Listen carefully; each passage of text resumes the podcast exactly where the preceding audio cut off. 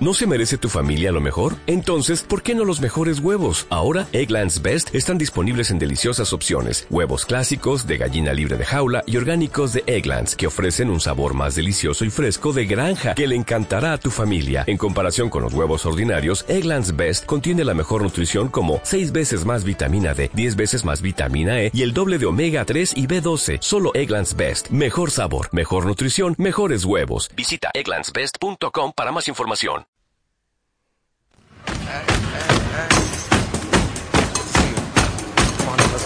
Estás escuchando tu radio online de baloncesto. Pasión por el baloncesto radio.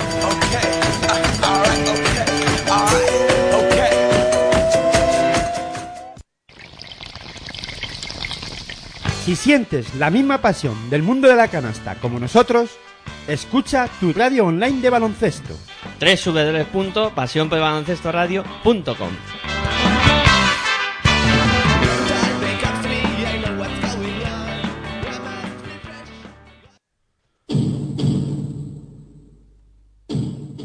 Aquí comienza Territorio ACB.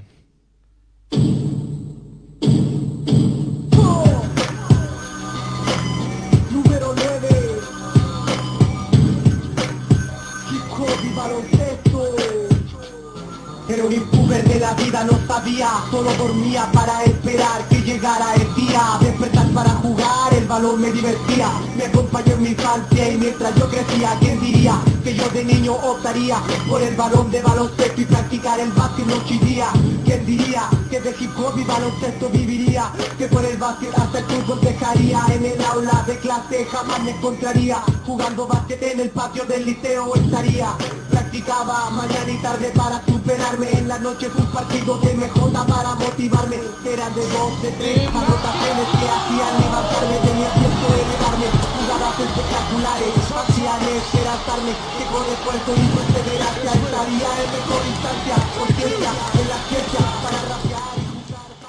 Hola, muy buenas noches, bienvenidos a Territorio ACB, aquí la sintonía de Pasión por el Radio, turno para hablar de lo acontecido en la Copa del Rey de eh, pues que hemos vivido en estas últimas fechas y pues bueno ya comentábamos ayer en, en defensa en zona eh, que no habíamos podido eh, hacer eh, la copa que nos hubiera gustado mucho poder eh, hacerla. Eh, os pedimos disculpas porque mm, la verdad es que nos atacó este catarro que hay o, o este virus que hay extraño que ahora ronda a todo el mundo. Y bueno pedimos disculpas de nuevo. Hoy con mejor voz que ayer. Aitor todavía no está del todo recuperado. A ver si ya la semana que viene podemos contar eh, con él. Pero bueno eh, sí que ya pues había ganas también un poco de comentar eh, lo que lo que había ocurrido ¿no? en esta copa, también repasar un poco la última jornada de la Liga CB que dejamos pendiente. Y ya pues eh, con este parón de las ventanas que ha habido pues un poco retomar eh, la, la competición y ir ya pues encarando eh, lo que va a ser la, la última fase de, de la competición porque ya afrontamos eh, quiénes van a entrar en los playoffs en la lucha por el título de la, de la Liga Andesa CB. Eh, bueno, eh, dicho todo esto, me presento, soy Miguel Ángel Juárez, que os he contado un rollo así para empezar, que, que diéis a, a cuento de que viene todo esto, y saludo ya a Daniel Bobadilla, que está por aquí para, pues hablar un poquito de, de básquet. Muy buenas noches, Dani, ¿qué tal?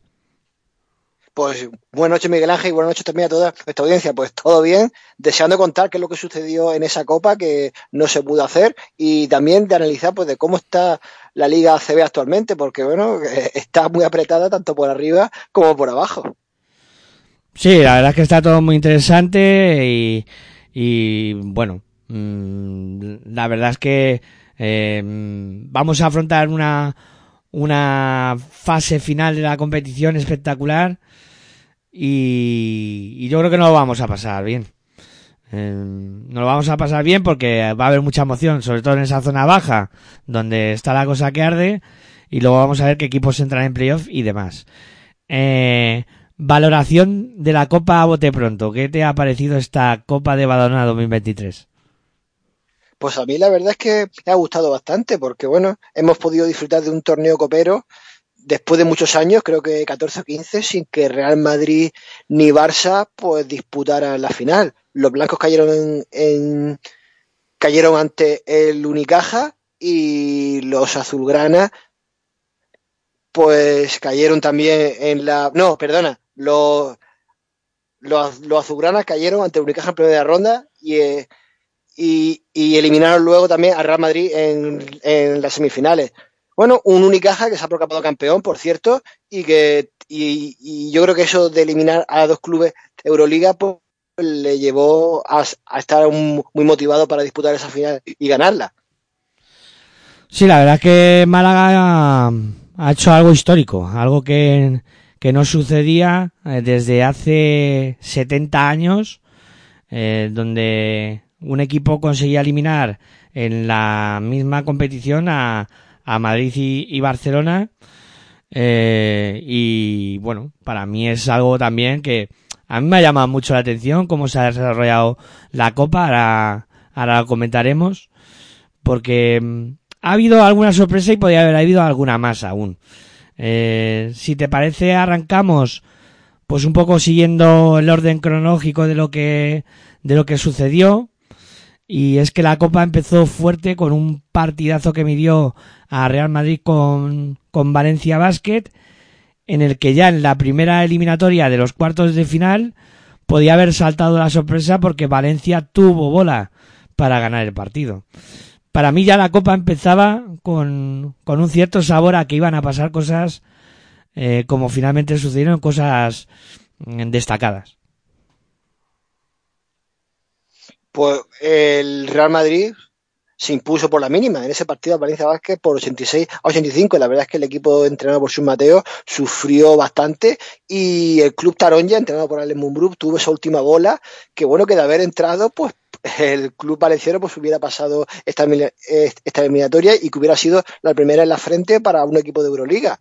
Porque, bueno, aunque estos dos clubes son de Euroliga, tanto Valencia Vázquez como Real Madrid, pero que hubiera saltado la sorpresa, aunque yo tampoco eh, calificaría la eliminación del Real Madrid si hubiese caído eliminante Valencia Vázquez de sorpresa. Valencia Vázquez es un equipo con bastante presupuesto. A ver, lo de sorpresa o no sorpresa es, está claro que tanto Valencia Basket en, esta eliminatoria contra, contra Real Madrid o luego lo que vimos eh, a Unicaja eh, contra el Barça, pero claro, en principio, y siempre lo hemos comentado, eh, en el baloncesto nacional hay dos equipos que están por encima del resto, que son Madrid y Barça. Porque, claro, el presupuesto que manejan estos equipos es siempre mayor que el, que el del resto de, sus rivales.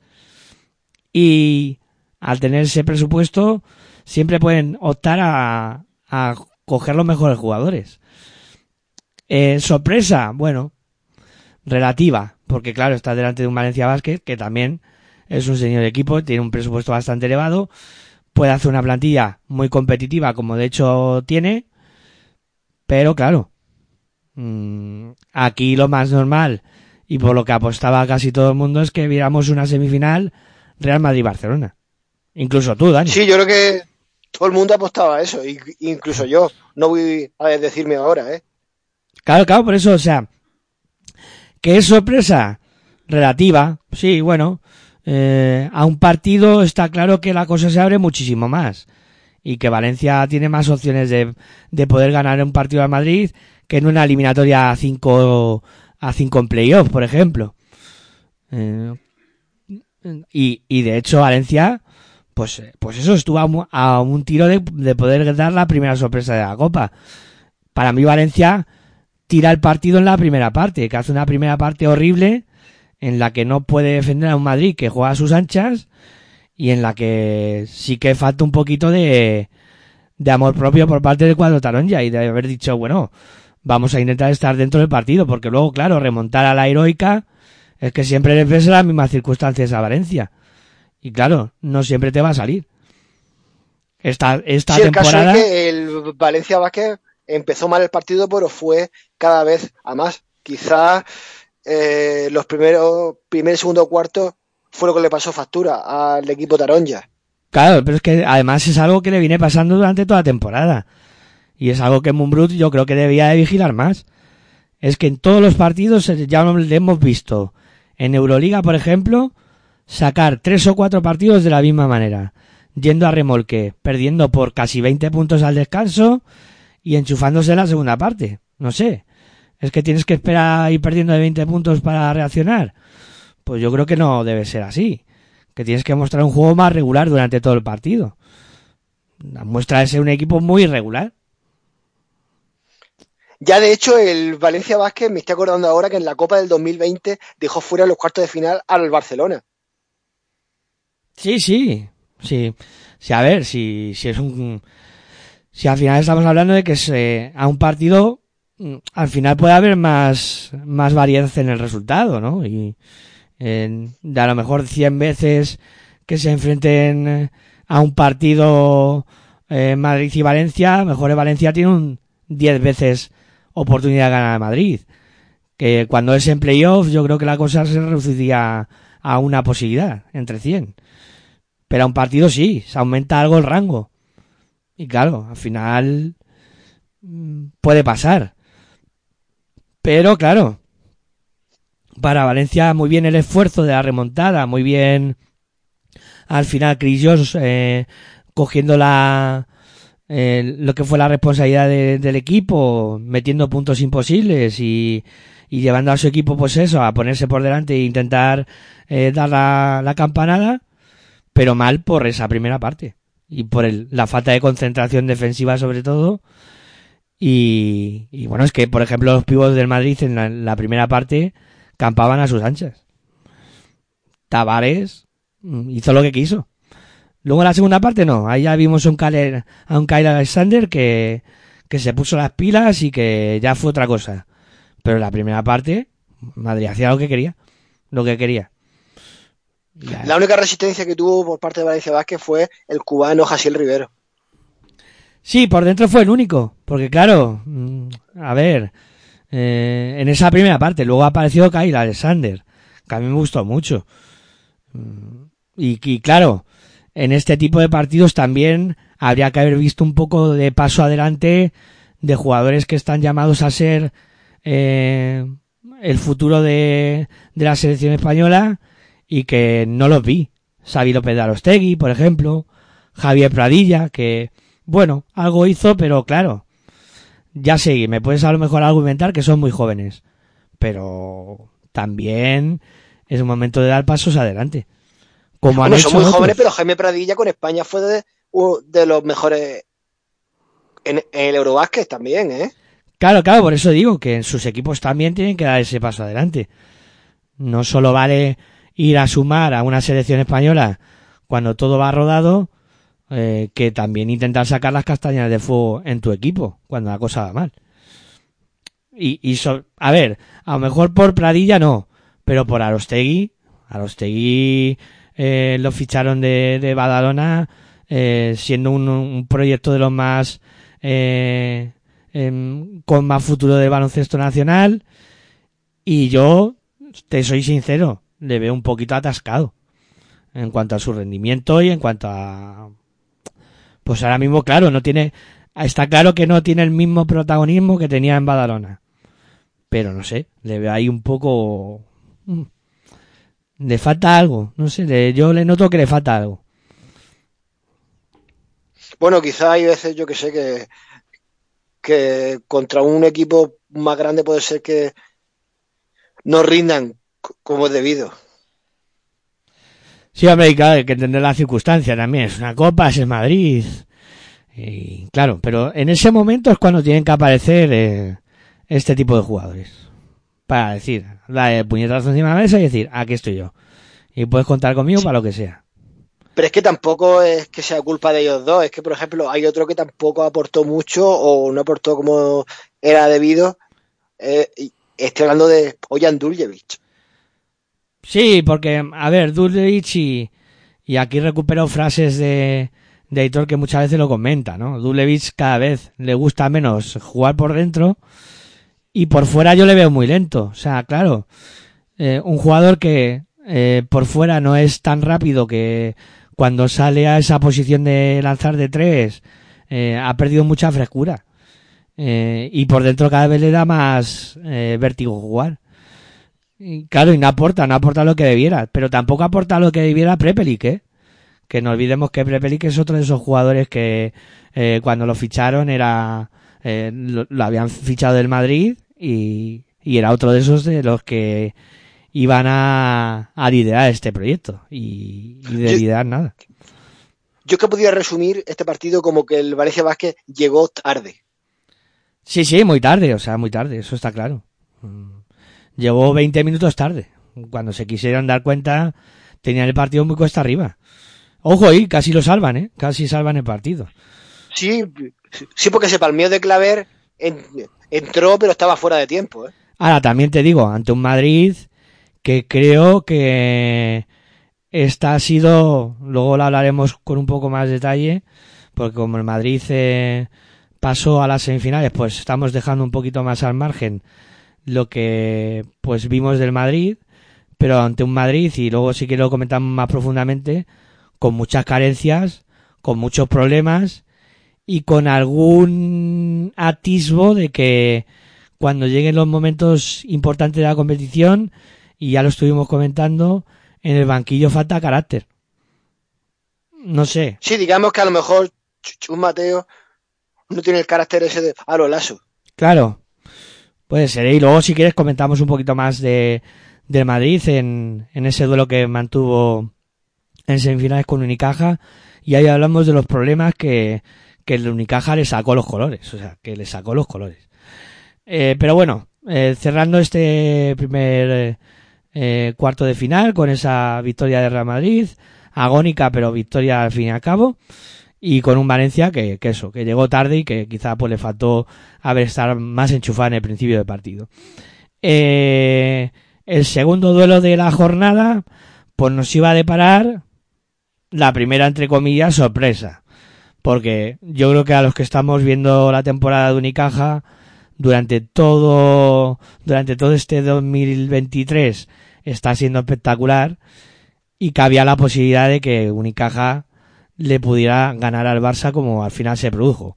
Con prórroga incluida y con una act- actuación estelar de un Darío Brizuela que, que había pasado una, una muy mala semana, unos muy malos días, que tenía su bebé recién nacido en, en la UCI, que incluso se había planteado la posibilidad de, de no acudir a la Copa. A ver, aquí también centrarnos un poco en el equipo perdedor, el Barça. Eh, bueno, ah, ha- han salido a relucir ciertos aspectos que habíamos comentado durante eh, muchos días aquí. El juego interior eh, está cogido con pinzas. eh, y eso que tenía enfrente a un equipo que le falta Yankuba Sima y Augusto Lima, pero entre Kravish, eh, Otsekowski eh, y sobre todo Will Thomas le saca los colores. Eh, y, y otra cosa que, que también hemos visto que tiene muchos problemas el Barça esta temporada es en la dirección de juego. Eh, tuvieron delante a Alberto Díaz y a Kendrick Perry y el Barça lo pasó mal, mal, mal. O sea, muy mal. Porque tenía dos bases, claro. Cuando salía Alberto Díaz le hacía una presión, una defensa, o sea, impresionante lo de Alberto Díaz. Pero claro, porque el Barça tiene un problema ahí también.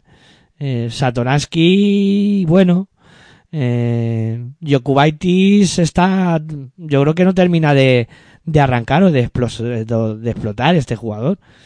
Y luego, claro, mm, Bueno, está la Provítola también, que puede Sí. hacer de director de juego. pero yo creo que, que esta temporada ya sí que Vicius eh, quiere más a la Provítola de dos que de uno. Eh, para suplir el tiempo que no está eh, Corey Higgins. Claro, a, lo mejor ahora el equipo está un poco descompensado por la ausencia de Kyle Kurik, que, no está de momento jugando y que se especulaba, yo que esta noticia ya cuando la vi ya me parecía un poco surrealista. Se especulaba con que Kyle Kurik podría acabar en el Madrid. no lo veo yo, ¿eh? No, no es el típico jugador que necesita ahora mismo Real Madrid. A ver, Madrid necesita un tirador y Calcurí que es un tirador. Eh, pero que el Barça dejara escapar a Calcurí para que acabara recalando en el Real Madrid, no sé, a mí me parecería también un error mayúsculo, porque te deshaces de un jugador que te puede aportar grandes cosas y encima se lo vendes al rival o te lo compra al rival. No sé.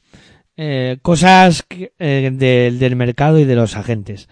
Eh, pero que bueno, que retomando un poco, que, que está cierto, es cierto que, que la Provitola está permutando mucho la posición con, con Corey Higgins, que no es el Higgins de otras temporadas, está claro, y que no termina de carburar el Barça por fuera. Luego está Brines, eh, está Oscar da Silva, que muchas veces va al 3 con- cuando no está Kalinic, y luego la defensa al poste bajo eh, de, del último cinco, de los últimos cinco minutos del partido más la prórroga, pues ya sí que Vicius deja mucho que desear a nivel táctico. O sea, también culpa del entrenador, que él lo reconoce, toda la culpa es mía. Bueno, toda no, porque los jugadores también están, pero a ti Ivonne Navarro te sacó los colores igual. Pues ya sí que Vicius llegó al Barça eh, con el objetivo de poder ganar casi todo, o todo, mejor dicho, porque la Euroliga estaba entre los planes del entrenador lituano. Todavía, todavía esta temporada la puede ganar. Pero vamos a ver qué sucede. Es que ahora mismo el Barça no da la sensación de que pueda ganar un título importante. Es que ahora mismo el Barça no asusta. O sea, es que claro, tú ahora ves al Barça y dices, vale, Barça. El Barça eh, es un equipo que a ti te asuste ahora mismo. Mm, Para mí no. Hombre, me... siempre da respeto enfrentarse a un rival de esa categoría. ¿eh? Es que es el Barça. Ya, ya, es el Barça y tiene a Mirotic y tiene a y tiene a Higgins y, y está Kalinic y, y cuando recupere el, el juego interior y Miki Tobi esté bien, pues, pues seguro que será el 5 titular. Eh, no sé, pero al final los checos no están dando el nivel o el rendimiento que quizás todo el mundo esperaba, ni Vesely ni Satoraski, y tenemos un Barça ahí un poco mm, cogido poco en pinzas. Sí, la verdad es que a lo mejor eh, el, equipo azulgrana no está rindiendo como se esperaba al principio de temporada. Se supone que la plantilla que tenía cuando acabó el mercado, bueno, cuando acabó el mercado no, al principio de temporada, cuando cerró los fichajes, se supone que era mejor que la anterior, pero eso no se está plasmando en la pista. Y luego que te gane, que Ivonne Navarro plantee en esos cinco últimos minutos de partido más la prórroga. Balón a Will Thomas. En poste bajo. Y que genere Will Thomas desde ahí. Y que estés casi ocho minutos sin poder resolver ese problema. mm, ahí hay que ponerle una falta grave a, a Jessica Vicius, ¿eh? Yo creo que, que ahí se equivoca. Hace un cambio de defensa, busca algo, o sea, intenta mover algo. No dejes que Will Thomas todo el rato reciba el poste bajo que te está hundiendo en la miseria. Y es que dominaba desde el poste bajo Will Thomas. Sí, la verdad es que el Unicaja jugó para él en la prórroga. Y eso, pues, la verdad es que la jugada le salió bien a Ivonne Navarro. No- hay veces que no suele salir bien, ¿eh? Ya, pero es que luego además Will Thomas generaba. Generaba para que para Kendrick Perry, generaba para Darío Brizuela, que hizo un partidazo. Claro, y, y no fueron capaces de pararlo. Es que lo sorprendente fue que estuvieron ocho minutos haciendo el mismo sistema. Con variantes, pero el mismo sistema. Y es que ocho Sí, quizá minutos- también la- las tácticas que hacía Sique Vicius tampoco eran las más adecuadas. Claro, a eso me refiero. A que yo creo que Y eso cuando, cuando estás en una re- liga regular que te puedes permi- permitir el lujo de perder un partido, vale, pero a un torneo que cuando que si pierdes vas a la calle, pues la verdad es que no se debe hacer. Bueno, ahí, ahí tuvo un, un serio problema ya sí que vicios en, en ese aspecto. O bueno, que, que el mérito es de, de Ivonne Navarro, ¿eh? y Málaga y, y lo bien que hizo esa faceta y, y lo bien que pudo al final eh, pues eh, contrarrestar todas las opciones que, que le proponía el Barça a nivel defensivo y siempre encontraban algo. Siempre encontraban una solución. Es que el Unicaja fue mejor durante todo el partido. Bueno, Mm, a ver, yo no diría que durante todo el partido. Bueno, quizás quizá el primer cuarto estuvo más igualado, pero yo vi a un Unicaja, por lo menos, que se lo estaba tomando más en serio. No, sí, no, sí, está claro que Unicaja venía con la lección muy bien aprendida y que, que iban a, a intentar hacer algo gordo, estaba claro. Pero en este partido, claro, al principio eh, le costó, le costó, y, era normal que le costara. Delante estaba todo un Barça. Pero bueno, al final encontraron esa solución con Will Thomas, el partidazo de Darío Brizuela, eh, Kenny Perry en plan estelar también en la dirección, y Alberto Díaz, eh, pues siendo eh, un, un, jugador diferencial en, a nivel defensivo. Bueno. Bueno, y también otro de los mejores que en Unicaja, eh, Ilan Osetkowski. Sí, sí, este jugador eh, está haciendo una temporada extraordinaria y, y la verdad es que, que, ha hecho una copa tremenda, ¿no? Luego pues hablaremos, ¿no? De, de semis y de final, pero vamos, impresionante. Eh... Y ahora que has dicho al principio lo de Alberto Díez y todo, también ha sonado recientemente para Real Madrid, ¿eh? Sí, sí, sonaba que Alberto Díaz podía recalar en el Real Madrid. Eh, por, Pero por... Unicaja parece que va a intentar retenerlo a toda costa. No sé si podrá competir con el poderío económico de Real Madrid. ¿eh? Es que como vengan con mucho dinero, le va a costar ¿eh? a aguantar, aguantar eso. ¿eh? Le, va, le va a costar. Pero bueno, ya veremos, ya veremos al final. Y Alberto Díaz ahora mismo en el Madrid sí tendría hueco, porque como es base y es muy buen director de juego y, el Real Madrid quizás esté un poco cojo en esa posición. Sí, sí, sí, y luego comentaremos, ¿no? Cuando, cuando hablemos de, de esa semifinal. Pero bueno, si te parece, nos vamos al viernes y hablamos de los otros dos partidos. Por un lado, eh, para mí la gran decepción de, de la Copa, el partido que vimos entre el Lenovo Tenerife y, y el Balay Gran Canaria, porque yo tenía bastantes esperanzas puestas en el conjunto que dije ya Kalakovic y, y se llevó un correctivo tremendo, 89-73, pero es que hubo momentos del partido en el que fueron perdiendo por más de 20 puntos. Es que no Yo hubo partido. coincido contigo, ¿eh? ¿Eh? Que también coincido contigo en que la- yo esperaba también el pase del Ballet Gran Canaria, ¿eh? Pero es que sí, pero es que el conjunto tinerfeño, el nuevo Tenerife, que fue superior en todo momento. Es que el, el Gran Canaria no dio signo alguno de haber podido vencer. No, no, para mí muy, muy flojo. Muy floja la actuación de, del Balay Gran Canaria. Eh, no sé, también Tenerife hizo méritos, ¿no? Pero, no sé, eh, tú llegas con una racha como la que venía el Balay Gran Canaria, que no estaba jugando mal, y, y te encuentras con, con este varapalo, pues te pones a pensar un poco, ¿no? ¿Qué, qué ha podido pasar aquí? ¿Por qué hemos jugado tan mal? No sé, es, es una situación extraña. Hombre, también es verdad que Tenerife venía de subidón de la Intercontinental y eso hay veces que te suele salir mal porque te confías, pero cuando te, te sale bien, te sale bastante bien, ¿eh? Sí, pero claro, a ver, aquí te, se, se abren varias, varias interrogantes, ¿no? Y, y hablando también un poquito del, del equipo perdedor, eh, el equipo perdedor también venía de hacerlo muy bien en las últimas jornadas, había puesto líder en la Eurocup, eh, en su grupo, eh, estaba jugando muy bien y, llega este momento y dices, ¿dónde están los jugadores referentes de este equipo? ¿Dónde está J. Slaughter? ¿Dónde está eh, Albici? Son jugadores que tienen que aparecer y, y no los vimos en ningún momento.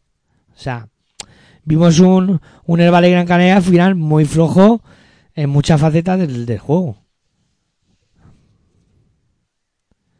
No sé si me pillas. Sí, sí, no, no, sí, que no tuvo su día también, ¿eh? No, a ver, evidentemente no, no fue el día, está claro que no. Pero claro, se esperaba mucho más. Eh, y, Sí, y- yo quizá hubiera esperado un resultado más igualado. Y, y luego, claro, Tenerife parecían aviones. Parecían aviones. Eh, Jaime- Tenerife sobre todo con Jaime Fernández, 26 puntos, un rebote y dos asistencias. Es que en el minuto 35 el resultado era de 84-59. Era escandaloso. O sea, una copa que encima va tu afición a verlo y tal, eh, que vean este espectáculo, pues al final no, no es bueno, no es bueno. Pero bueno. Y luego vimos el último partido, ese duelo donde el Juventud eh, para mí esta sí que es una de las grandes sorpresas. Eh, conseguía vencer a, a Cazú Basconia. Un Cazú Basconia que ayer comentábamos ya en, en Defensa en Zona, hablando un poco del tema de Euroliga y tal, que, que está de capa caída y en la Copa demostró esas malas sensaciones que, que lleva arrastrando. Sí, la verdad es que el triunfo fue 94-81 para Juventud, un Juventud que hizo valer su condición de, anfitrión en este partido. Sí, porque, a ver, la primera parte no fue mala de, de Basconia. aguantó el tipo, incluso, bueno, fue por delante en, en, en varios momentos. En la primera parte no fue mala. Pero la segunda parte el equipo sufre una desconexión brutal.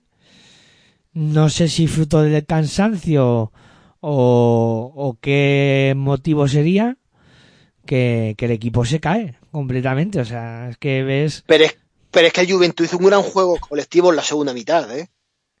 Sí, sí, bueno, aparte del mérito de Juventud, que siempre está ahí, pero también algo de, de mérito tiene Vasconia.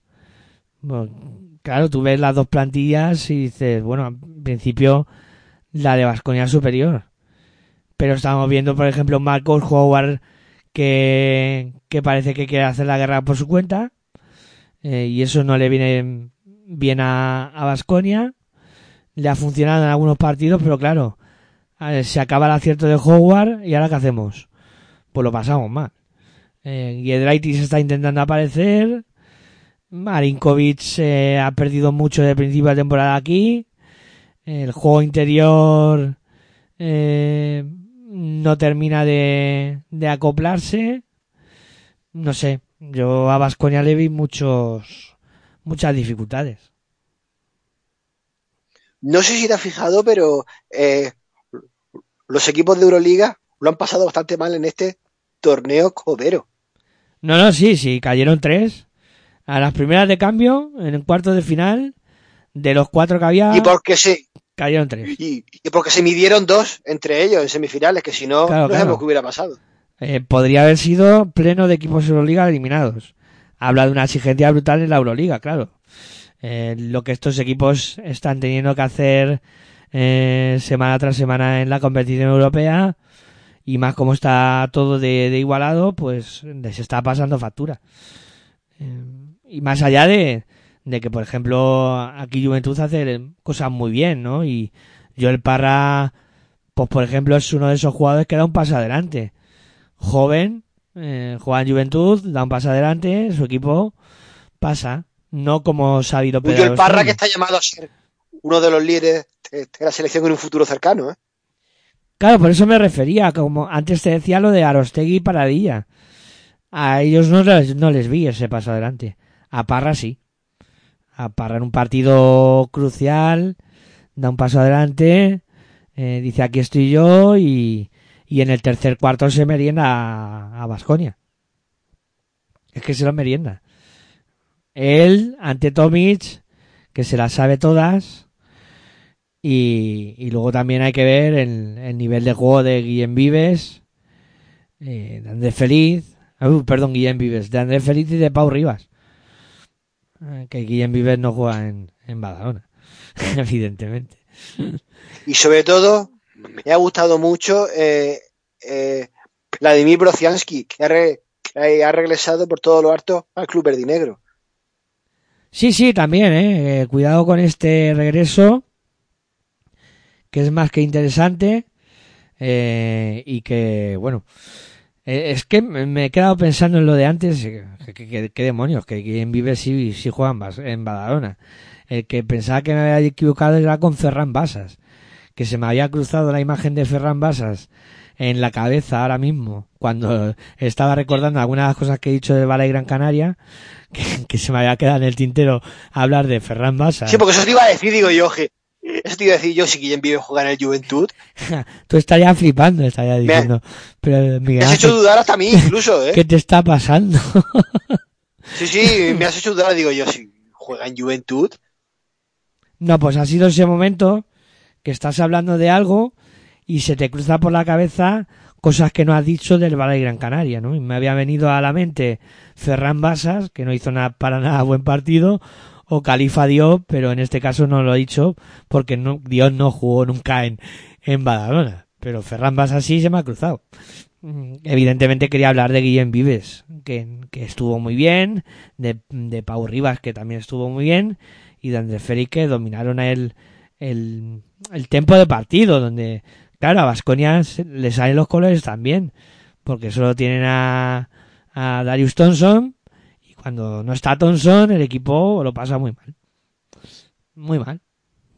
Y es algo que tienen que lidiar con ello de aquí a final de temporada, porque van a tener muchos partidos. Ahora, por ejemplo, en marzo, Vasconia tiene que jugar 11 partidos. o sea, espérate la broma para un Vasconia que desde que no está Pierre y Henry ha bajado enteros y se le nota muchísimo. Nota muchísimo. Sí, la verdad es que Pierre Henry, yo dije desde el primer momento que iba a notar su baja, el club asconista. Sí, sí, no, es que ha sido quedarse sin Pierre Henry y parece que el equipo, eh, pues eso, que se le acaba combustible y ya el coche no anda. Pero es que ha sido brutal. Sí, porque el jugador este nuevo que llegó, Heideberg, me parece que se llama, ¿no? Sí, el, el- el isra- israelí, sí. Sí, porque es, es bueno, pero no es Pierre Henry. Claro, no es Pierre Henry, no es Pierre Henry. Es que Pierre Henry solo hay uno. Jugador Por eso que, mismo. que te cambia defensas, eh, que no es lo que produce, es lo que trabaja atrás, que es más importante.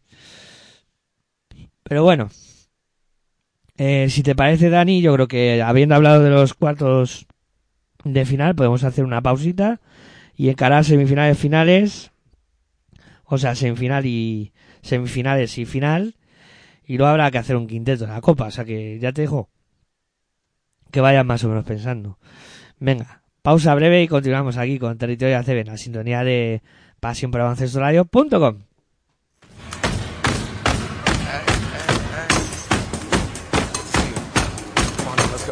Estás escuchando tu radio online de baloncesto. Pasión por el baloncesto radio.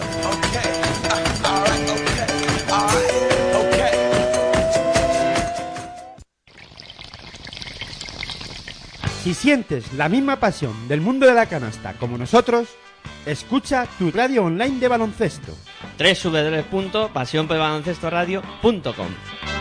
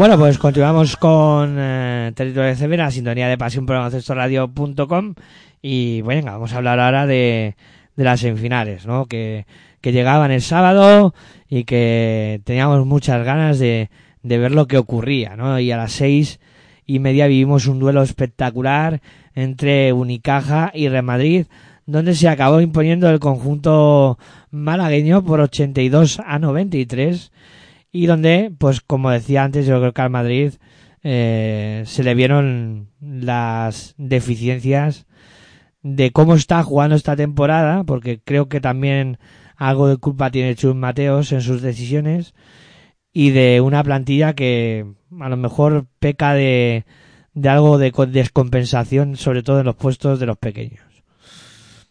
Sí, pero es que el Unicaja que fue también mejor. Sí, a ver, si el mérito de Unicaja no, no lo niego, ¿eh? Eh, Yo eso siempre lo, lo pongo por delante. Unicaja espectacular, eh, con sobre todo eh, una defensa sobre los pequeños del Madrid muy buena, eh, con una Alberto Díaz otra vez imperial, con Kendrick Perry haciendo muy bien las cosas, eh, pero claro, eh, aquí ya te empiezas a hacer preguntas y dices, ¿por qué Chus Mateo eh, juega tanto tiempo con Hangar 1? Teniendo a Sergio Rodríguez y a Nigel William Goss. O sea, vale, tú tienes dos bases que son bases puros, como son William Goss, mm, aunque sí que es cierto que alguna vez hemos comentado sobre todo Aitor que puede jugar al 2, eh, pero Chacho es base-base. Eh, y en los momentos claves juegas con Hanga en, la dirección de juego. La pregunta es ¿por qué? Eh, ¿Tampoco confías en el Chacho? El Chacho es un jugador que, tengo, que creo que tiene un prestigio más que reconocido y que en esos momentos importantes ha demostrado siempre tener muy buena visión de juego y hace muy bien las cosas. No sé, es que claro, aquí no ves los entrenamientos de todos los días, no sabes cómo están los jugadores, pero a mí me resulta raro. Sí, la verdad es que es raro que, que utilice muchas veces al húngaro a Hanga porque no es base. A ver, si a todo esto le sumas que otro que también es base base, que es Sergio Yul, estaba lesionado, eh, que por cierto al principio parece una lesión bastante fuerte, al final no es tan grave como parece, pero sí que va a estar un tiempecito todavía afuera. Y claro, Yo creo que un mes por lo menos sí, ¿eh? Sí, ves, ves un Madrid que le falta a Locen, eh, que es otro director de juego que puede ser puro, por así llamarlo. Y luego ves a jugando a Han con Hanga. Pero claro, en este tipo de partidos es donde se tiene que ver eh, que un entrenador sabe mover un equipo. Y Chubida, eh, uy, Chubida, reta. Chus Mateo eh, no supo mover a su equipo. Yo creo que se equivocó. Se equivocó en el planteamiento, con, con esa, con eh, mantener a Hanga mucho tiempo en pista y con no saber eh, cómo parar a los pequeños de, de Málaga. Pero es que también el equipo blanco pues sufrió bastante en la faceta reboteadora, ¿eh? Ahí el Unicaja lo superó con mucha claridad. Ahí está el hambre. Ahí vimos un equipo que tenía mucho hambre, como fue Málaga, contra un equipo que no tenía tanta. Y claro, ves a... Pero es que, por ejemplo, el Madrid en el rebote, con el juego interior que tiene, no debería de haber pasado esos problemas. Estoy de acuerdo contigo. Porque- Estoy de acuerdo. Porque vale que Unicaja tiene buen juego interior, eso es indiscutible. Pero creo que el Madrid también, ¿eh? No, el Madrid lo tiene mejor. es que Por eso puedes- mismo. Pero ahí el Unicaja... Ahí Unicaja que le superó. Claro, claro, pero por eso, por el hambre, porque al final Unicaja mostró tener hambre y querer eh, ir a por todos los rebotes. Claro, el Madrid con Tavares, con Purier, con Yabusel, con Cornelier, eh, tienes cuatro jugadores que, que van muy bien al rebote. Pero claro, eh, mm, Málaga al final hace un curro impresionante con Will Thomas, con Sekowski, eh, y con Kravis sobre todo. Con David Kravitz también. Sí, sí, Kravis le saca los colores al Madrid, ahí en la pintura. Pero brutal, o sea, Kravis hace un partidazo de los de los tremendos. Y Will Thomas y Sí, Sekowski, con 20 puntos, 6 rebotes y una asistencia. Hizo Sí, sí. David Kravitz. Y luego Sekoski y Will Thomas hacen un trabajo oscuro impresionante. Y que además, pues eso, eh, cogen rebotes, eh, eh, bregan mucho para que sus rivales no consigan anotar canastas. Y es un trabajo muy importante. Si a eso le sumas que luego te aparecen los pequeños, Kalinowski, que es otro que me dejó por el camino, eh, y eso que tenían lesionados a, tenían lesionado a Nihal Dedovic, que se va a perder bastante de temporada. Bueno, y, y- y- y también los malagueños acudían a este torneo copero con las bajas de Yancuba Sima y de Augusto Lima en el juego interior. Claro, antes lo comentaba en, en el partido que, que estuvimos antes hablando contra el Barça, que sin ser el juego interior más completo que puede tener Málaga, le había sacado los colores al Barça por dentro y también al Madrid. O sea, es que estamos hablando de cosas muy serias. Eh, y luego, claro, sin Augusto Lima y sin Yacuba Sima. Yacuba Sima, que volverá pronto. Lima, no sé si de aquí a final de temporada podrá, podrá jugar con Málaga, pero ya, pero Sima, sí. Lima la lesión que tenía era de larga duración. ¿eh? Sí, por eso fichan a, Yancuba. Porque Lima está lesionada para, para tiempo. Pero vamos, que tanto al Barça como al Madrid, encaja por dentro, les haga los colores. Pero claramente. Y luego tienen a este jugador que, que es completamente diferencial, Carter, que, que para mí también ha hecho una, una copa tremenda. O sea, de este chaval también hay que y, y parece un no parece ni jugador de baloncesto ¿eh? de lo finito que está parece más un atleta que un jugador de baloncesto pero luego le ves jugar y juega como Los Ángeles o sea impresionante impresionante Sí, un Tyson Carter que a ver si el Unicaja puede retenerlo de cara a la próxima temporada, porque la verdad es que va a tener este verano bastantes pretendientes. sí sí a este le han puesto el ojo encima ya muchos muchos equipos Está claro. Raro sería que no los tuviera. ¿eh? Sí, sí, no, es que ha hecho una, ha hecho una copa tremenda y, y ha demostrado unas cualidades que, que las quiere todo el mundo para, para su equipo, claro. Porque yo me atrevería a decir que tiene nivel Euroliga. Sí, sí, por supuesto. Sí, sí.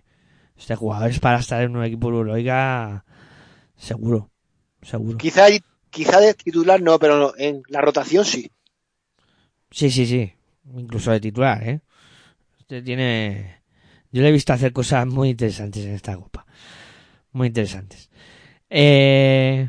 Bueno, pues eso, que, que el Madrid caía con, con esas deficiencias que se le han visto. Incluso me atrevería a decir más, sin un líder en la pista. De todas formas, el Unicaja te- también, también fue un poco duro, ¿eh? pienso yo. Sí, supo también interpretar ¿no? el, el arbitraje, eh, qué nivel tenía el partido de contacto.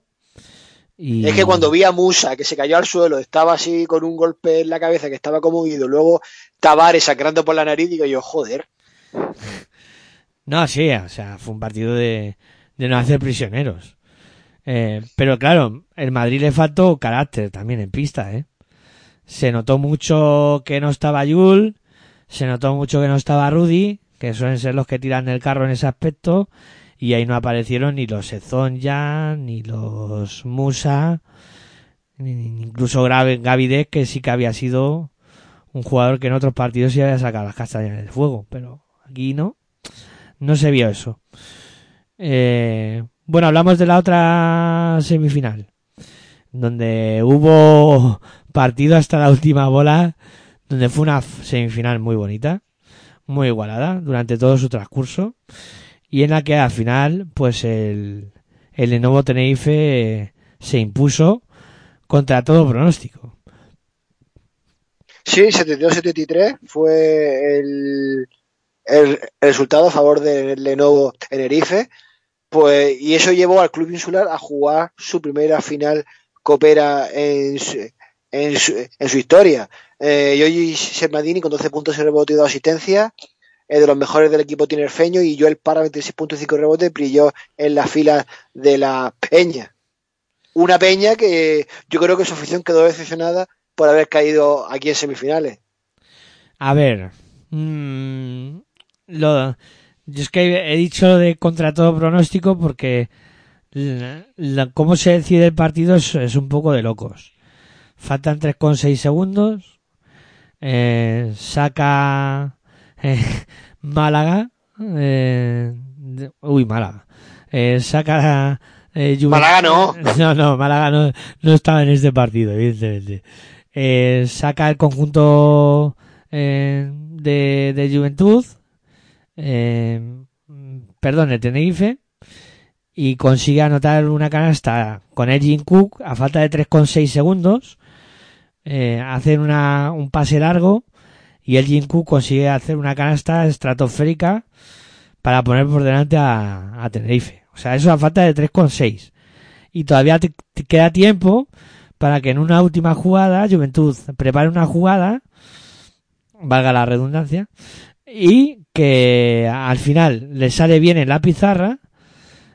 Joel Parra encara al aro y va a machacar el aro del conjunto de Tenerife, pero aparece por ahí Aaron, no, no me encarno eh, Abramaitis en este caso y pone un tapón tremendo a Joel Parra. O sea, la imagen de la copa es ese tapón, ¿eh? De, de- Sí, la verdad es que eso fue lo que llevó a Juventud a ser derrotado. Y, y un Juventud que sigue sin romper la maldición del anfitrión en torneo copero que dura ya 21 años.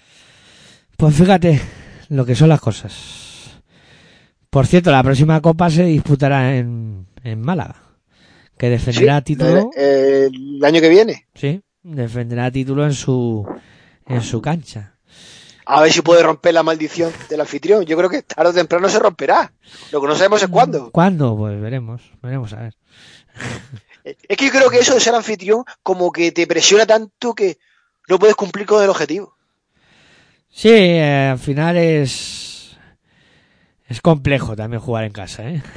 Es un arma de doble filo. Muy bien porque juegas en casa, pero muy mal porque hay una presión ahí que, que al final te genera que, pues eso, que la puedas liar, como en este caso le pasa a Juventud, que estuvo muy cerquita de haber estado en la final, una gran final que disputaron eh, Málaga contra el Lenovo Tenerife, con la victoria yo creo que clara de, de Málaga que dominó el partido de principio a fin y que eh, bueno Tenerife intentó en los últimos compases eh, reaccionar pero yo vi un Málaga que que en todo momento estuvo encima Sí, 80-83 ganó el Unicaja al Lenovo Tenerife. Así el, el- club malagueño pues logra su su segundo título copero después de haberlo logrado en el 2005. La final, pues sí, el Unicaja fue mejor, pero yo vi una final bastante igualada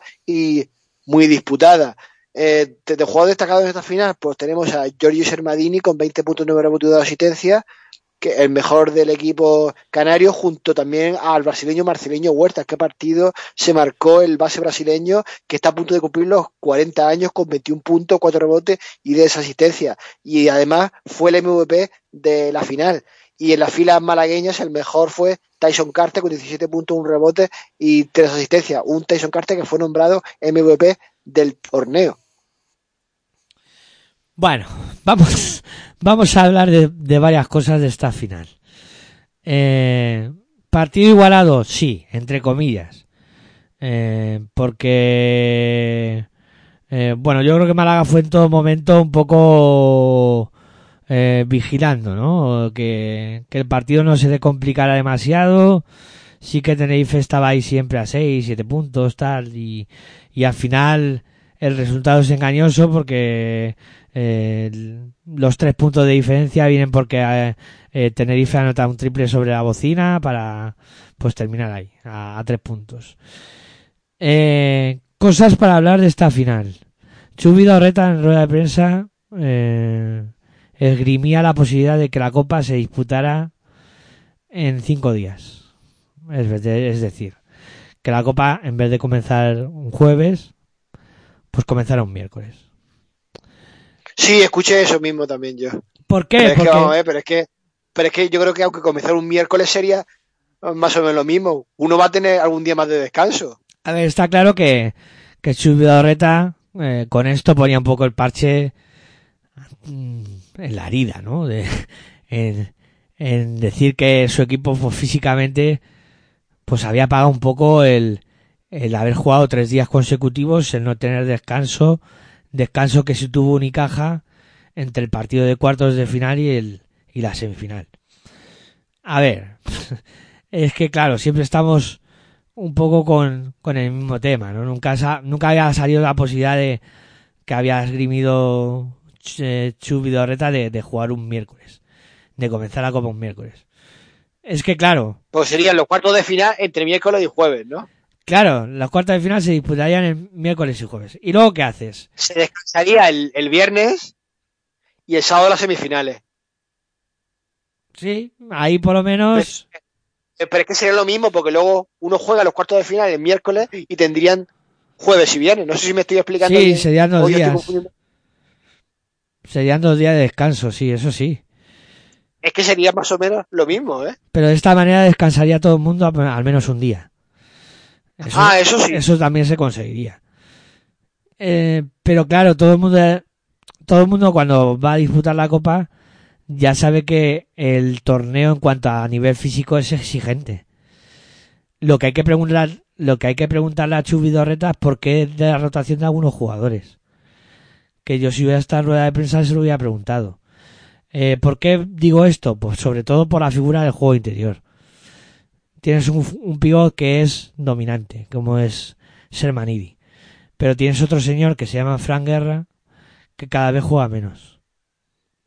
Entonces, claro, lo que habría que preguntarle a Chu, a Chu Vidorreta es por qué Frank Guerra no tiene más peso en cuanto a minutos en el partido o en los partidos. La verdad, la verdad es que está muy desaprovechado, ¿eh? Para mí sí. Y hasta ahí quería No, ni llegar. para mí también. Hasta esto quería llegar. ¿Por qué? Porque yo creo que es un jugador que te puede dar 15 minutos, que cuando... Es que tú fíjate, hace dos temporadas estábamos hablando de que lo renovaron a prisa y corriendo porque estaba en la órbita del Real Madrid.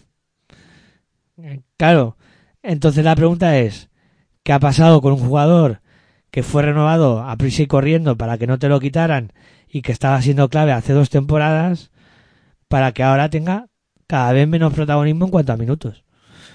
Y me parece que Fran Guerra, como tú decías, está desaprovechado. No está cumpliendo una labor que podría hacer perfectamente, que la de dar descanso a Sermanidi y, y sacar pues más provecho de Sermanidi. Porque evidentemente si Sermanidi se tiene que jugar 33 minutos por partido, Sermanidi termina hecho polvo. Que no sé, es que claro, no estoy en el día a día de los entrenamientos, pero me parece muy extraño.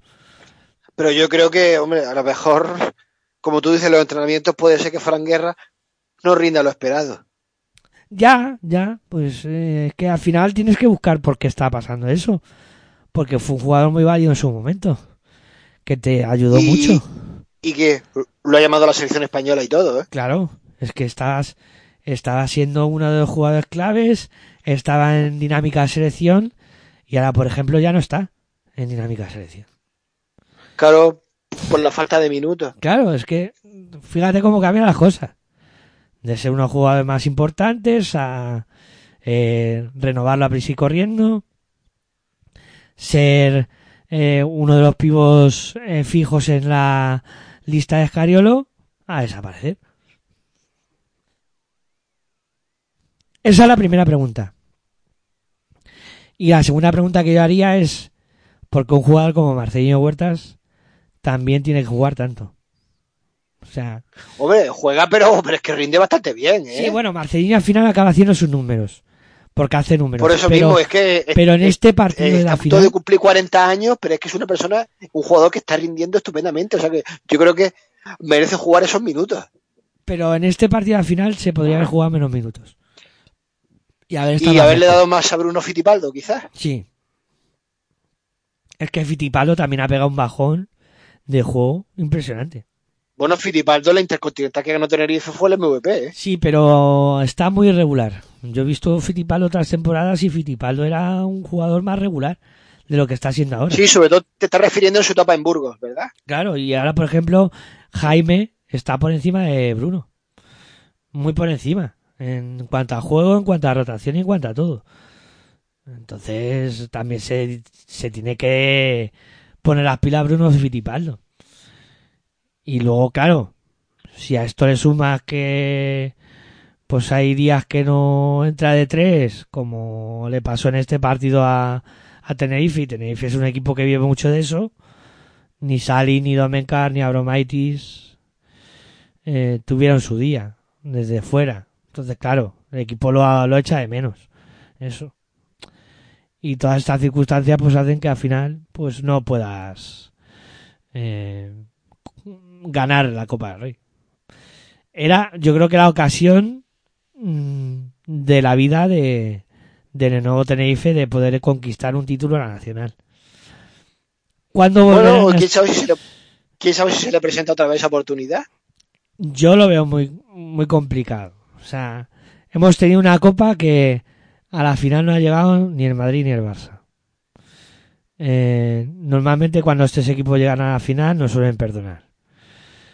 Y esta era una ocasión para, para Tenerife sobre todo, que no había conseguido nunca un título, de haber podido conseguir un título nacional. Como tú decías, Málaga, ¿Tú no ves que en un futuro, no ves tú que en un futuro pueda jugar una final, por ejemplo, Real Madrid contra Tenerife y pudiera ganar Tenerife? Tenerife no está consiguiendo ganar a los equipos de Euroliga. Es que no lo está consiguiendo. Es que tiene un algo ahí, tiene como un muro que no puede saltar. ¿Sabes? Sí, digamos que a lo mejor, a ver, aunque gane Básquetbol Champions Intercontinental, pero el nivel que hay ahí no es el mismo. ¿eh? Claro, claro. Que al final le falta ahí ese, ese puntito, no sé.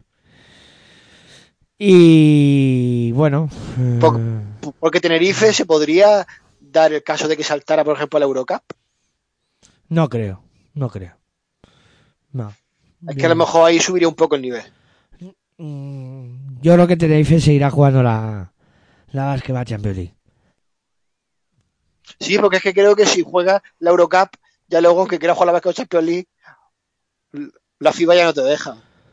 No, sí deja, ¿eh? Porque incluso te cuento que es otra de las noticias que había por ahí de equipos ACB, que por lo que se ve Herbalife Gran Canaria está hablando con la FIBA para jugar la temporada que viene la, la Basketball Champions League y abandonar la Eurocup. Anda, o sea que podríamos ver un duelo tinerfeño. Sí. Uy, tinerfeño, Canario. perdona. Canario. Sí, En la, en la Básquetbol Champions League. sí, sí, pero tú fíjate lo que estamos hablando, ¿eh? De que un club como Herbalife, que lleva mm, muchísimas temporadas jugando la Eurocup, sería otro de los que abandonarían la competición. Y- Sí, pero ojito, eh, eh, perdón, el Ballet Gran Canaria está bien en la Eurocup. Si la gana, pasaría a la Euroliga, ¿eh? Sí, pero bueno. Ya estamos hablando de palabras mayores. El Ballet Gran Canaria yo lo he visto hace poco jugando Euroliga, ¿eh? Y tampoco hace tantos años. Sí, no, no, con Aitor García Reneses en los banquillos y, y con todos los equipos de Euroliga quejándose de que el viaje era muy largo. Sí, hombre, a ver, claro, lo mismo puede decir también el Ballet Gran Canaria de cuando iba a jugar a Moscú. Claro, pero eh, lo Yo que, digo que las distancias son las mismas, ¿no? lo que tienen que tener en cuenta todos los equipos es que Tenerife, o sea, Canarias viaja todos todos los días y ellos solo una vez. Mm, entiendo, entiendo. Eh, bueno, pues eso, que, que Málaga fue justo campeón. Que, que Carter, como tú comentabas, hizo una exhibición espectacular. Y que si nos atrevemos a hacer un quinteto de esta Copa del, del Rey, un poco a englobar, ¿eh? No, no hablo de la final, hablo un poco de Sí, sí. de global. Los mejores jugadores del torneo. Sí, a ver, eh, como base, eh, la cosa debería estar entre Marcelino Huertas, Alberto Díaz, Kendrick Perry, quizá. Eh, perdón por la tos. Porque luego, no sé, de, los semifinalistas, porque ya meter gente de los cuartos de final, pero semifinalistas, por ejemplo, en Madrid, en la dirección del juego, muy poquito. Y, y el otro semifinalista que fue eh, Juventud tampoco ha sido nadie destacado. O sea, yo diría que entre esos tres, yo si tuviera que votar por alguno de los tres, eh, me quedaría con con Marcelinho. Uf. Estoy entre Marceliño Huerta y Alberto Díaz, ¿eh? A ver, también Alberto hecho. Difícil, me lo, me lo has puesto muy difícil. ¿eh? Alberto lo ha hecho muy bien también. Ha hecho un, ha hecho un campeonato excepcional. Em, pero no sé, el, el romanticismo de, de un jugador de casi 40 años que, que lo hace muy bien siempre, aunque la final le falta un puntito. Y es verdad que, que la final a lo mejor Alberto Díaz estuvo mejor que, que Marceliño. Y eso que le dieron el, el MVP de la final a, a Marceliño. No sé. Yo la verdad... Bueno, pues me voy a quedar esta vez con Marceliño Huerta. Yo también, venga. Bueno, pues venga, Marcelino será nuestro base. En cuanto a la escolta, yo creo que mm, la decisión es acertada por parte de la CB de dar el MVP del torneo a, a Carter. Creo que ha sido el mejor jugador, que se escolta. Y salvo que me, diga, que me diga lo contrario, no he visto ningún escolta que se acercara a los números de Carter ni que hiciera eh, algo para merecer ser escolta de, de un equipo, de un quinteto titular. Sí, la verdad es que ahí no puedo estar más de acuerdo contigo, que eso es indiscutible. Tyson Carter, con diferencia, ha sido el mejor escolta. Bueno, ahora ya van a empezar las posiciones complicadas. Porque buscamos un alero. Buscamos un alero que... Bueno, yo tengo, yo si quieres te propongo a uno. Joel Parra. Joel Parra. Me gusta. Me gusta y, Ah, vale. y nos lo vamos a quedar. Nos lo vamos a quedar. Ah, tú propones alguno más, eh. También te dejo que propongas tú, eh. No sé, es que lo- los aleros los he visto muy flojos. Eh, porque, no sé, los del Madrid no han funcionado. No han terminado de destacar ni Musa ni Zonja. Eh, en el Barça, bueno, el Barça se eliminó en cuartos, o sea que no cuenta en la ecuación. Eh, y luego, ni, ni este, ni de nuevo Tenerife ha sido destacado en, en los aleros. Eh, porque bueno, mm, Abromaitis, bueno, sí ha hecho buenos partidos, pero no ha sido el jugador más destacado en ninguno. Y bueno, yo creo que el Parra sí que no, yo creo que puede ser nuestro alero. Entonces ya Marcelinho, eh, Carter Carter. y Parra. De momento llevamos uno de cada equipo. De, de los dos finalistas y uno de los, y uno de los semifinalistas. Vamos a poner a la pivot. Yo aquí lo tengo muy claro. En principio, en principio, yo me quedaría con Will Thomas. Eh, lo ha hecho muy bien Osekowski, eh, que es compañero de su equipo. Eh, Tenerife al 4 me ha decepcionado. Domencar no me gustó. En, en Juventud, Brociaski ha estado bien, pero creo que no para estar en el quinteto. Y en el Madrid, pues ni Yabusel ni Cornelia han sido destacados. O sea, Sí, la verdad es que aquí hay poquito donde elegir, eh. sí, ya aquí me O, como has con, dicho, con Will o, Thomas. o- o Will Thomas o Osetkowski. Pero para mí Will Thomas ha sido más, más determinante. Sí, sí, la verdad es que eh, lo podríamos poner a él porque es que tampoco hay mucho más, eh. Pues venga, Oseko, eh, bueno.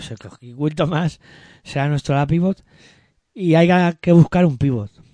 Y aquí sí que se abre un poco más la veda porque Sermani ha estado muy bien, porque Kravis ha estado muy bien, porque Tomic no ha estado del todo mal y porque Tavares, pues bueno, dentro de lo que ha sido el Madrid también ha sido de los mejores jugadores. Entonces, sí que los cuatro pivos que han llegado a, a semifinales, pues no lo han hecho mal. Ahora la cuestión sería elegir quién ha sido el mejor de los cuatro. Uf. Por eso sí poner a Tavares. Es que aquí Porque es que ha sido el único que ha dado la cara en el Real Madrid, ¿eh?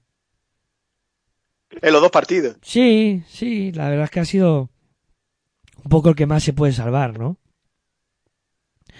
Y como no hayamos metido a ninguno de- del Real Madrid, pues nos puede quedar un quinteto muy chulo. Al final con, con dos jugadores de, de Unicaja, como son Carter y Will Thomas, con uno de Juventud, Joel Parra, con otro de, de Tenerife, Marceliño, y con otro del Madrid, como es Tavares. Sí, yo creo que nos puede quedar buen quinteto. Con, con este quinteto, si lo entrenáramos tú y yo, seguro que ganaríamos la copa. Buah, ni de coña. Oye, un segundo quinteto se podría hacer con jugadores como Brizuela o Jaime Fernández, ¿eh? Hombre, el segundo quinteto ya entrarían mucho jugador nacional, ¿no? Alberto Díaz, que lo hemos dejado Oye, fuera. y ¿te has fijado? Jaime Fernández y Darío Brizuela, jugadores salidos de la cantera estudiantil, Sí, de Movistar Estudiantes, sí, sí. Ay, recordándolo Y que- ahí. Que y que ahora están triunfando por ahí. A saber si se hubieran quedado allí, ¿dónde estaría Estudiantes ahora con esos, con esos jugadores? Si se hubieran quedado allí. Madre mía. Es eso digno de analizar en un programa. Jugadores como Juancho Hernán Gómez, Darío Brizuela, eh, Jaime Fernández. Buen quinteto que podía tener estudiantes con ellos, ¿eh? Sí, el Chacho también. También, también, ¿eh? Es, También es- es una pena que estudiantes no pueda retener a, ese- a ese tipo de jugadores. Fran Guerra, que está en Tenerife. También, también. O sea, no, no, no se podría montar mal, mal quinteto, ¿no? O el señor Edgar Vicedo, que no lo está haciendo mal este año en, en Obradoiro. El Es que señor, la Car- cartera estudiantil es muy fructífera. el señor Carlos Suárez, que acaba de fichar por el Burgos. Sí, que ha, ha dado un pequeño salto, pero un salto hacia abajo, diría yo, ¿eh? Sí, Ya sé que no se puede saltar hacia abajo, pero creo que se me ha entendido. sí. Eh, Puedo decir, puedo decir que ha dado un paso atrás. Últimos comentarios del tema Copa. Campeón de la minicopa, el Real Madrid. Que venció en, en la final eh, al Barça con una superioridad abismal y con dos jugadores que, que cualquiera diría que son infantiles. Que esos Sí, jugadores ya- porque- ya, parecen... Porque yo sé de que estás de, del maliense Mamadou Landuré, ¿verdad? Que tiene 13 años, cumple 14 en mayo y mide 2.11. Bueno, y, y en la final hizo unos números estratosféricos, ¿eh? No, no, sí, eso, eso es una cosa de, de otro mundo, tú. O sea, ves un jugador... Pero de- te recuerdo que a esas edades un jugador tan grande es normal que suela destacar sobre los demás. Sí, También claro. le ha pasado lo mismo a, a un mangaruba.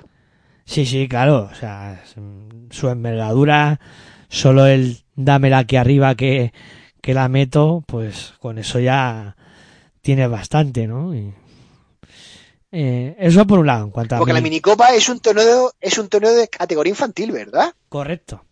Son infantiles. Creo que después de los 14 años no puede estar jugando ya es- es- es- es- esta minicopa, ¿verdad? Exactamente, 12, 13 años. Es el límite. Entonces, cuando Landuré cumpla 14 en mayo, el año que viene, no lo veremos, ¿verdad? Ya no lo veremos. Yo creo que a lo mejor deberían de darle hasta los 15, que porque ya en 16 entra en cadete, ¿no? no es que en, en en cuanto a edades y categorías, no estoy muy puesto, quizás. Infantiles está a ilustrar un poco. 14. eh, de 14 a Eh. 16 cadete. Y de Cadete. 16 Ah, vale, a, a 18 juveniles. O junior. Yo pensé que eh, Mamadou Landuré era nacido aquí en España, pero no, según escuché, nacido en Mali. Sí, sí, sí. Es de Mali. Es una pena que no pudiera jugar este chico con la selección española. Bueno, se puede nacionalizar. No hay problema. Ya, ya, pero ahí viene ya luego el problema, como luego se nacionalicen más de otros equipos, como solo puede jugar uno. Ya. El último nacionalizado me parece que es este, este chico de Málaga, que luego se fue a Betis, que ahora mismo no viene el nombre, también muy alto. ¿no? En Zosa. Sí. Sí, que decían que iba a parar NBA, pero vamos, yo creo que la prensa ahí se pasó mucho. ¿eh? Sí, se derraparon unas cuantas vueltas. Porque ahora mismo está, está desaparecido en combate. Sí, sí. Eh, y dos últimos comentarios sobre la Copa. Eh, tema grada afición y lo que se ha visto esta, esta edición de la Copa con muchos asientos vacíos por los precios de Excepto en la final. En la final estaba lleno. Que dijeron que muchos aficionados malagueños habían cogido, eh, no había aves eh, disponibles y, y- y muchos fueron en sus coches. ¿eh? Sí, imagino que luego pues harían burradas para comprar los, los abonos restantes, incluso eh, que suele pasar mucho eh, comprar abonos de los aficionados que no quieren ver la final y se van para su casa. Eh, Pero, sí, en general los asientos sí, se han visto asientos vacíos. Se ha visto una entrada pobre en algunos partidos y eh, se abre el periodo de reflexión también en cuanto a lo que supone. Y claro, a esto me viene a la mente el tema que decía Chubidorreta. Cinco días, pues súmale a los aficionados un día más de hotel y un día más de, de gastos en cuanto a que tienes que comer y tienes que tomar algo. Que al final, claro, se hacen cuatro días también porque económicamente no es tan eh, tan doloroso para, para el aficionado. Y encima con los precios de hoteles. Tendría que reflexionar un poco la CB, ¿eh? Sí, Y, y bajar los precios, que reflexionaran un poco y bajaran los precios un es poco. que tú fíjate, Dani, eh, precio de abono, que que más barato era 130 euros, me parece. O sea, Más luego estancia, Claro. transporte y todo, y comer y todo. Cuatro días de hotel. Cuatro días de hotel en Badalona, que no es un sitio que sea barato. O sea, cuatro días de hotel. Y que mucha puede- gente se alojaría en Barcelona, ¿eh? Claro, claro, se te puede ir fácil 320 pavos. O sea, ya estás en 500 sin el viaje. Si le sumas el viaje, que lo hagas como lo hagas, 100 pavos te dejas. Bueno, 600, más come allí. 1000 pavos se te van en una copa. Seguro que mucha gente habrá sacrificado las vacaciones en verano, el poder viajar por haber ah, por haber visto esta copa. Seguro, seguro. Estoy convencido. Estoy convencido. Pero bueno, que reflexionen. Que creo que tienen que reflexionar. Y luego otra cosa que a mí me ha dejado preocupado han sido las audiencias. El año pasado, la audiencia de la final de la Copa del Rey, que fue entre Málaga, uy, que fue entre Real Madrid y, y Barcelona, dejó más de medio millón de espectadores. Este año no ha llegado a 200.000 espectadores. Estamos hablando. Pues las audiencias, ahora mismo, yo desconocía ese dato que estás aportando, ¿eh? Estamos hablando de una final de Copa del Rey de baloncesto a nivel nacional, que bueno, que los derechos los tiene una televisión privada, pero que haya solo eh, eran 160 o 170 mil personas viendo la viendo el partido. Me parecen muy pocos. Y, eh, y sí que es muy bueno para el baloncesto que haya diversidad. Pero claro, para la televisión eh, que haya 170.000 personas nada más viendo una final, cuando el año anterior había sido 500.000, también se abre otra, otra, otro periodo de reflexión grande.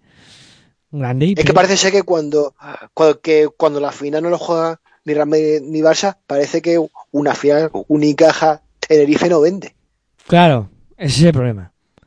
El problema Pero es contra que- eso que no podemos hacer nada. Si han llegado esos dos equipos a la final, pues han llegado. Claro, claro, pero sí. eh, pero yo es que la reflexión la hago porque eh, me parecen pocos. Tanto 500.000 en una final Madrid-Barça como 170.000 en una final Málaga-Tenerife. Pero más Sí, porque tanto Tenerife como, como Málaga son ciudades con muchos habitantes que podían haber aportado más, ¿eh? Claro, me parece, me parece muy poco. Y volvemos a lo que eh, creo que comentábamos ayer, que hay mucha oferta de ocio, que, que no quiere ver baloncesto porque no le apetece estar viendo una serie o está viendo una peli. Pero ¿tú crees que la oferta, de- la numerosa oferta de ocio, que, crees que puede tener algo que ver? O que, es que no sé, es que no engancha. Es que claro, es que si ves que está la está esto de la King Lee, que hay un millón Que yo eso no sé ni lo que es, por cierto. Pues es un, un invento que han hecho eh, entre Ibai y Yo que no sé ni de lo que va. es, es fútbol con gente que van, pues, harán mm, el último fichaje de uno de los equipos ha sido Ronaldinho. Ronaldinho. ¿Y está- eso qué? Pero eso es, es un videojuego, es un videojuego o qué No, es no, eso? es que no sé son ni- partidos ni de que es. fútbol normal. Yo, yo he escuchado hablar, pero es que no sé el qué es. Son partidos de fútbol que están jugando, pero, pero yo a lo que voy es que eso está enganchando a, a un millón de personas. Viendo eso. ¿Sabes? No. Es que al ¿Y eso final... qué estadio lo juegan? ¿Eso cómo es? que- es que es no estoy muy puesto en la materia pero sé que es Pero es que no, no, y yo es que nada, por eso pregunto.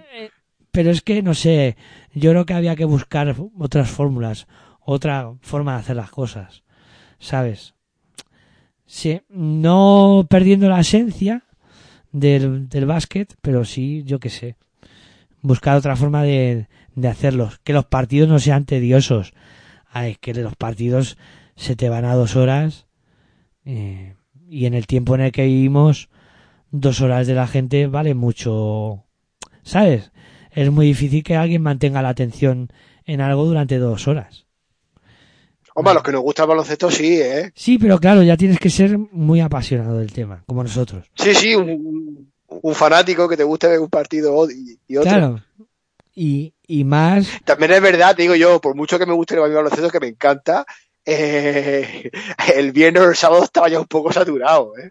Satura. Claro, es que al final dices. Es que yo, de verdad, ¿eh? creo que muchas veces se han, se han implementado cambios que han empeorado el baloncesto. Antes, cuando jugaban los, los, eh, los partidos a, a dos periodos de 20 minutos, el partido no llegaba a hora y media. O sea, en hora y media habías estado viendo un partido, te habías divertido y estabas yéndote a tu casa. Lo digo como aficionado que ha ido al baloncesto, a la pista. Pero es que claro, ahora te pegas dos horas. En, y, Y porque han corregido alguna forma con lo del saque de fondo que ahora se pierde en los tiempos, ¿eh? claro, y es que de las dos horas que estás viendo el baloncesto, estás una mirando ahí al, al tendido. Que si están revisando el no sé qué. Que si dos minutos entre eh, primer tiempo y segundo cuarto. Segun, primer cuarto y segundo cuarto. Que si cuántos tiempos muertos tienen los entrenadores, 3.000. Que si tiempo muerto de televisión. Que si tiempo muerto porque me pica un ojo. Pues ya, macho. Ya que uno dice, pues no sé. Yo entiendo que todo el mundo tenga que ganar dinero por publicidad, etcétera, etcétera. Pero puedes poner publicidad Pues, en- mientras Pues juegas. la NBA todavía es peor, ¿eh? Claro, que, que, que no sé. Pero bueno, la NBA tiene su mercado y tiene ya su historia hecha. Y, y aquí no, es que la mentalidad de aquí de España no es la misma que, que en Estados Unidos. No es la misma. Y, y, y por eso se acaba el tema de la audiencia porque me parece preocupante. Me parece preocupante. No sé. Quizás si este partido lo hubieran dado por una televisión pública, ¿crees que hubiera tenido algo más de enganche? Hombre, algo más sí. Yo creo que sí. Hombre, cuando jugó la selección española en la final del Eurobásquet, tuvo bastante audiencia, ¿eh? Hombre, ahora por ejemplo no sé los datos, porque no lo- los desconozco, de la gente que pudo estar viendo el partido que hablábamos ayer, el Tenerife contra Santos de la final de la, de la Intercontinental. No, Santos no, Sao Paulo. En Sao Paulo. Estoy yo con los nombres hoy. No sé en qué, est- no sé en qué estoy pensando, de verdad. Perdonadme. Pero vamos, que me refiero, que no tengo los datos, pero me gustaría conocerlos. ¿Cuánta gente estuvo viendo ese partido? Porque sería muy Pues el significativo. partido fue un abierto por Teledeporte. Claro, porque sería muy significativo que un Tenerife Sao Paulo tuviera más audiencia que un en una, que una final de la Copa del Rey de baloncesto en España. Indagaré, preguntaré, moveré hilos a ver si soy capaz de enterarme. Sí, sí, a ver si es verdad, porque yo también desconozco ese dato, ¿eh? Y, y nada, eh, y vamos a comentar un poco cómo, cómo está el tema de ACB y tal. Eh, pero bueno, yo creo que ya se nos va a ir muy largo el tema, porque son las doce y media casi. Y, y bueno, yo creo que lo que podríamos comentar es fichajes que se han producido durante estos dos, tres semanas que no ha habido básquet en la ACB. Y a mí, por ejemplo, antes de entrar a antena, comentábamos un par de fichajes que me han parecido extraños. Eh, por ejemplo, de Shampouris, que estaba en Betis y que recala en, en Bilbao Basket. Y, y también eh, Pasegnis, que, que vuelve al baloncesto español y en este caso al Betis. Y, y bueno, también Dani, no te voy a dejar si quieres comentar algo de la última jornada, que solo se disputaron ocho partidos y eso también, que también lo podemos comentar y que tampoco si nos pasamos 10-15 minutos más hablando, a mí no me importa. Si quieres comentar también algo de la, de la otra jornada, de la última en la que no hablamos nada, pues, pues también lo puedes hacer, ¿eh? sin problema. Sí, eh, la última jornada fue la que no jugó Tenerife por Intercontinental, ¿verdad? Exacto, de esa jornada estamos hablando. Sí, pues bueno, la- las victorias que ganó el Real Madrid a- en Murcia, la victoria de Valencia Vázquez sobre Valencia Gran Canaria y sobre todo yo destacaría el triunfo contundente de Brogan, de Barça sobre Brogan, 82 a 54. Victoria abultada eh, del equipo azulgrana, ¿eh? Sí, a ver, fue. eh, a ver, la jornada está claro que, que quedaba un poco ahí antes de, de que se disputara la Copa, ¿no? Y mm, una, una jornada también en la que luego muchos equipos iban a afrontar el parón. Eh, y bueno, para mí dos datos importantes. Primero, esa victoria contundente que tú comentabas de, de Barcelona contra el Brogan. Pero luego diría también, eh, mm, sobre todo la derrota de Fuenlabrada en casa, que, Sí, fue la verdad que no levanta cabeza, por cierto. que certifica eh, que Fuenlabrada va a ser uno de los equipos que, que lo van a pasar muy mal. Además de que también se había producido la, la marcha del, del presidente del cuadro fuenlabreño, que no lo habíamos comentado, de Quintana, que, Que, que es por casualidad, hermano. sí, sí, sí, sí. Es que yo he escuchado, y no sé si será verdad, que los dos hermanos no se iban bien entre ellos. Desconozco No sé si es que yo lo he leído mal o me han desconozco informado la mal, yo desconozco, sé. ¿eh? desconozco la, la relación que hay entre los dos hermanos. Pero él en Pero la yo, carta, yo dudo mucho que si se llevan mal lo haya contratado. claro, no, él en la carta lo que argumenta que tiene alguna enfermedad y que decide dar un paso al lado. Eh, coincide con la pe- con el peor momento de la historia de Fuenlabrada en la ACB. Eh, luego también Bilbao Basket que gana con mucha contundencia a Granada, me, me llama la, la atención ese resultado. Y también Girona que vence muy fácil a Obradoiro. Luego, bueno, Valencia gana Gran Canaria, eh, tú comentabas lo de Madrid ganando en Murcia y Vasconia que eh, conseguía la victoria ante Unicaja en Málaga antes de afrontar lo que fue la, la Copa. Y fíjate, un equipo como Málaga, que de los que disputaron la Copa, curiosamente, eh, bueno, solo hubo dos equipos que perdieron, el y Gran Canaria y, y Málaga en la última jornada. Ganó Madrid, ganó Valencia, ganó Barça, ganó Juventud. De nuevo Tenerife no jugó. Pero fíjate. La Copa que es algo especial, porque ¿qui- ¿qué le iba a decir a Unicaja que después de perder contra Vasconia antes de la Copa la fuese a ganar?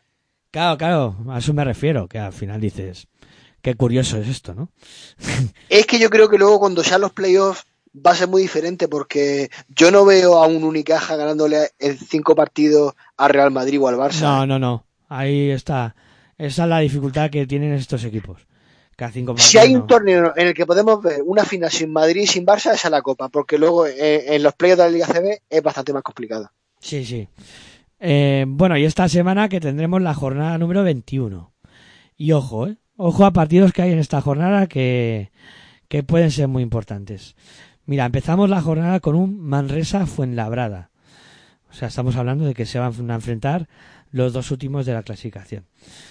Eh, seguimos con un Unicaja Girona, un Vázquez Zaragoza contra Barça, un Breogán contra Betis, y ya para el domingo nos queda Juventud Murcia, Gran Canaria Bilbao, Obradoiro Real Madrid, Valencia Lenovo Tenerife y cierra la jornada Vasconia Granada. Pero ojo Ojo a ese partido entre Manresa y Fuenlabrada. Cuidado, ¿eh? Sí, los dos últimos clasificados.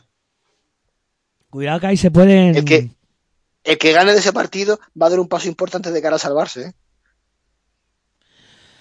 Sí, y si, y si es Manresa que lo hace, yo a Fuenlabrada le auguro un, un futuro muy negro, ¿eh? Muy negro. Hombre, como Fuenlabrada pierda, se va a meter en bastantes problemas. ¿eh? Se va a meter en una ya lo está. se va a meter en una situación muy complicada.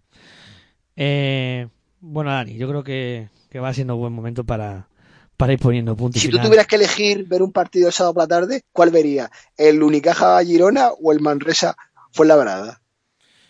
Manresa fue labrada. Mm. Sí, sí. Ya, sí, a mí, la verdad, sí, sí, la a mí que sí. me gusta el drama. O sea, el Manresa fue labrada es un partido dramático. Y hay que verlo.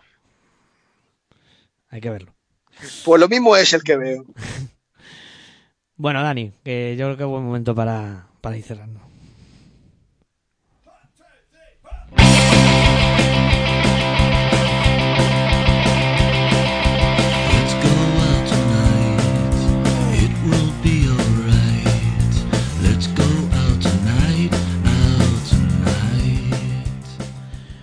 Bueno, pues vamos cerrando. Como siempre, Dani, pues ha sido un auténtico placer hablar contigo de básquet y pasar este ratito aquí al otro lado del micrófono. Pues sabes que el proceso de premio Miguel Ángel me ha gustado mucho todo el análisis post-copero que hemos hecho, analizando cada, cada uno de los partidos. Sí, yo creo no está mal. Mm, Creo que hemos informado y, y analizado y comentado lo que pues lo que hemos- nos ha parecido todo este invento y bueno, yo también ha sido un placer estar a este lado del micrófono. Muchas gracias a todos aquellos que nos habéis acompañado en directo.